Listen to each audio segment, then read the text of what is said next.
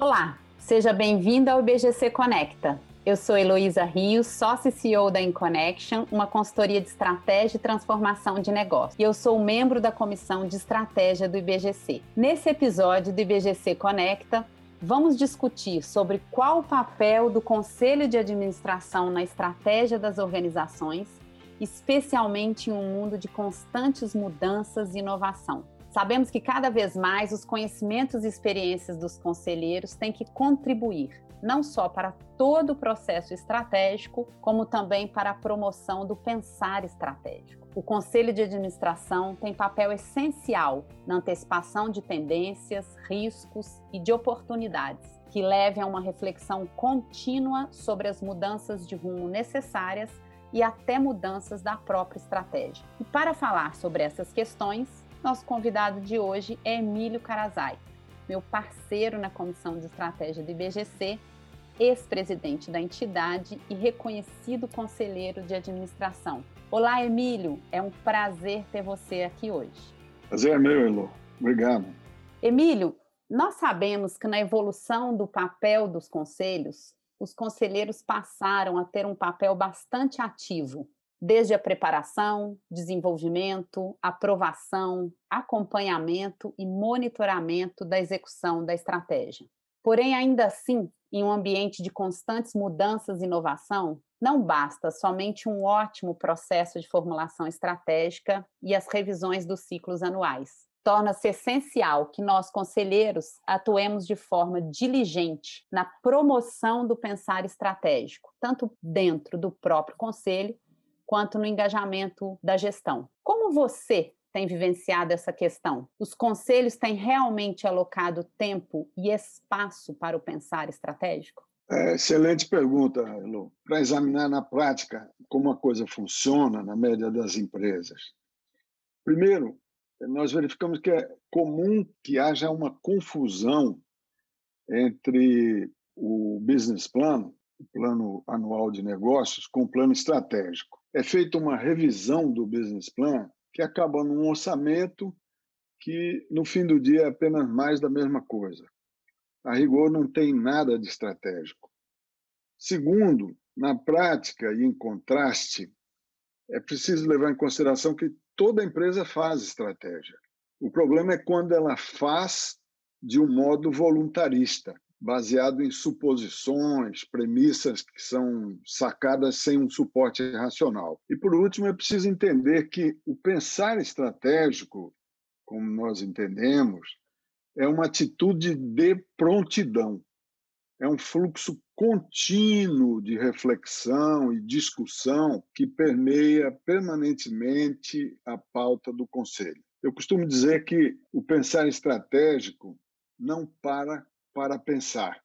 Ele pensa o tempo todo. Emílio, sabemos que, especialmente na fase de desenvolvimento da estratégia, os conhecimentos e experiências dos conselheiros são fatores extremamente relevantes para se criarem as diretrizes estratégicas que serão a base do plano a ser elaborado pela gestão.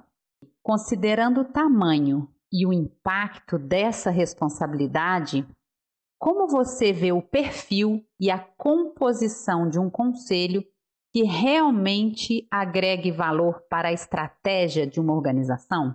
É uma pergunta bastante sensível, Elo. A estratégia, como nós sabemos, é propriedade do conselho. O conselho é o dono e, portanto, o responsável último pela estratégia. O conselho demanda, discute, ajusta e, por fim, aprova a estratégia. E, e, nesse sentido, é desejável que o conselho seja composto de generalistas e dos chamados multi-especialistas, com experiência em administração empresarial, conhecimento do modelo de negócio e afeitos, acostumados a discussões estruturadas, organizadas. Já os especialistas, quando eles são necessários, e é muito frequente que o sejam, eles devem ser alocados nos comitês temáticos de apoio ao conselho. É importante que a composição do colegiado que ela derive essencialmente das demandas inerentes à liderança do negócio. A pergunta que a empresa deve se impor é qual é o capital intelectual necessário para a administração estratégica dessa companhia. Esse capital intelectual ele deve estar sentado em volta à mesa do conselho. Excelente, Emílio. Agora que nós abordamos então a composição desse conselho com esse capital intelectual necessário, administração estratégica, eu vou pegar um gancho no que você falou sobre a importância dos especialistas, especialmente nesse mundo, né, que está em total transformação, onde a complexidade e a velocidade têm exigido das organizações decisões importantes em tempo real, nessa realidade em que o que estamos vendo é que mudanças táticas acabam sendo incorporadas na estratégia e podem até levar a mudanças no rumo da própria estratégia, como então os comitês de estratégia podem nos ajudar a antecipar tendências e como ele pode facilitar a deliberação do conselho sobre pontos críticos? O conselho de administração ele se depara com temas complexos, quase intratáveis na logística de um conselho de administração o tempo todo. Daí decorre que o comitê de estratégia, ele tem como encargo supremo, a gente pode afirmar, aquilo que a gente poderia chamar a domesticação da complexidade. O comitê tem de se aparelhar com colaboradores e recursos de modo a poder tratar os temas estratégicos de forma mais ampla, mais profunda, mais estruturada, com o objetivo de levar recomendações ao Conselho, o qual finalmente decidirá sobre as eventuais alternativas, iniciativas e eventuais caminhamentos. Lembrando que toda vez que a empresa consegue domesticar a complexidade, ela passa a ser uma vantagem diferencial competitiva em relação aos concorrentes, que eventualmente não passaram pelo mesmo desafio. Emílio, quando falamos desse ponto, chegamos até o papel dos comitês, eu vou querer falar um pouquinho sobre a execução da estratégia, que é tarefa clara da diretoria executiva, porém sabemos que é um constante ponto de atenção e tensão entre diretoria e conselho. É, nós sabemos que cabe aos conselheiros o papel de certificarem e apoiarem, por exemplo, para que o modelo de gestão, a estrutura organizacional, os processos e os gestores estejam capacitados e tenham todos os recursos para a execução da estratégia. Aproveito você aqui, na sua experiência, que já teve aí os dois chapéus, como grande executivo que foi e hoje reconhecido conselheiro que é, onde você acha, Emílio, que está o ponto de equilíbrio entre conselho e gestão nos temas estratégicos? Eu acredito que só possa haver uma relação produtiva na medida em que haja confiança e delegação entre o conselho e a, a, diretoria. Não vejo outra forma. A iniciativa deve partir sempre do conselho, que demanda e delega a execução para a diretoria. Mas de lá para cá, de outra parte, as eventuais propostas trazidas pela diretoria devem ser examinadas com deferência e com atenção. O conselho nesta matéria, ele precisa se achar suficientemente satisfeito com a qualidade da entrega para ter apenas de homologar, sem ter que se envolver com a execução. Agora, quando a tensão, ela provavelmente surge do desalinhamento de visões. Neste caso, a empresa pode sofrer danos por ficar sujeita a, erros severos. É importante que o eventual desalinhamento seja suprimido. As pessoas são importantes, mas o contrato supremo é a perpetuidade da empresa.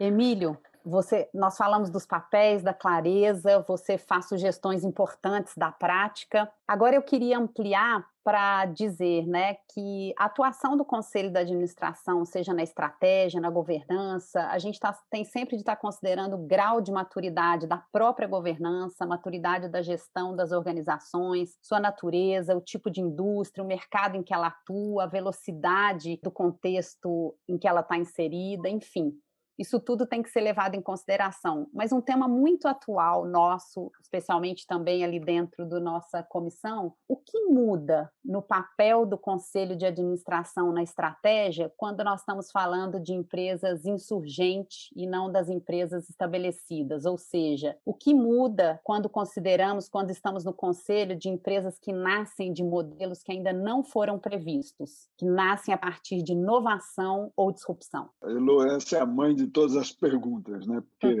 eu não conheço nenhum modelo de negócio atualmente que não esteja sofrendo contestação. Eu iniciaria respondendo que muda a dinâmica, muda a logística.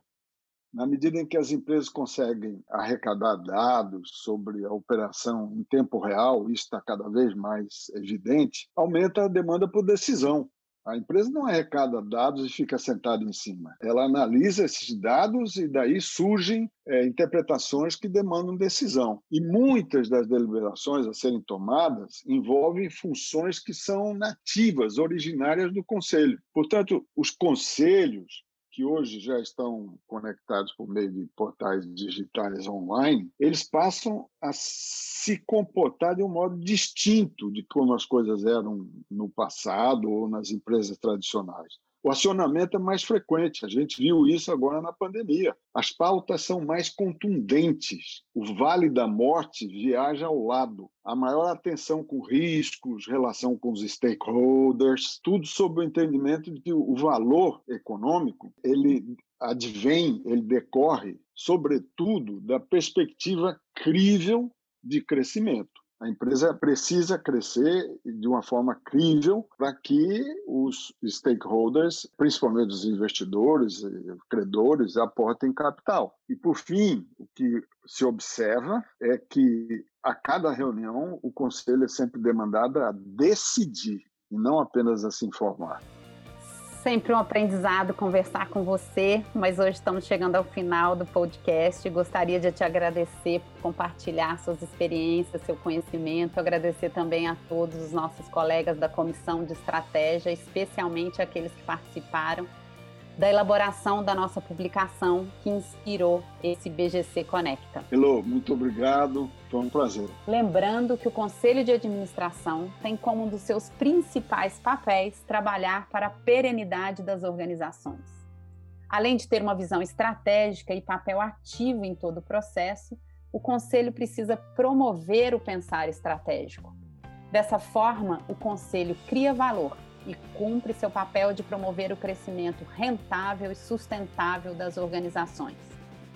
O IBGC Conecta de hoje fica por aqui.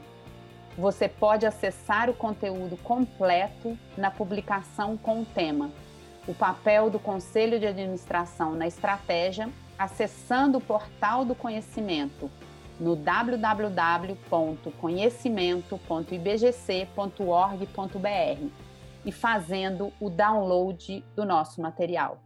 Acompanhe ainda o IBGC nas redes sociais e fique por dentro da nossa programação. Dúvidas e sugestões podem ser enviadas para comunicação@ibgc.org.br. Comunicação sem cedilha e sem tio. Até o próximo IBGC Conecta. Obrigada.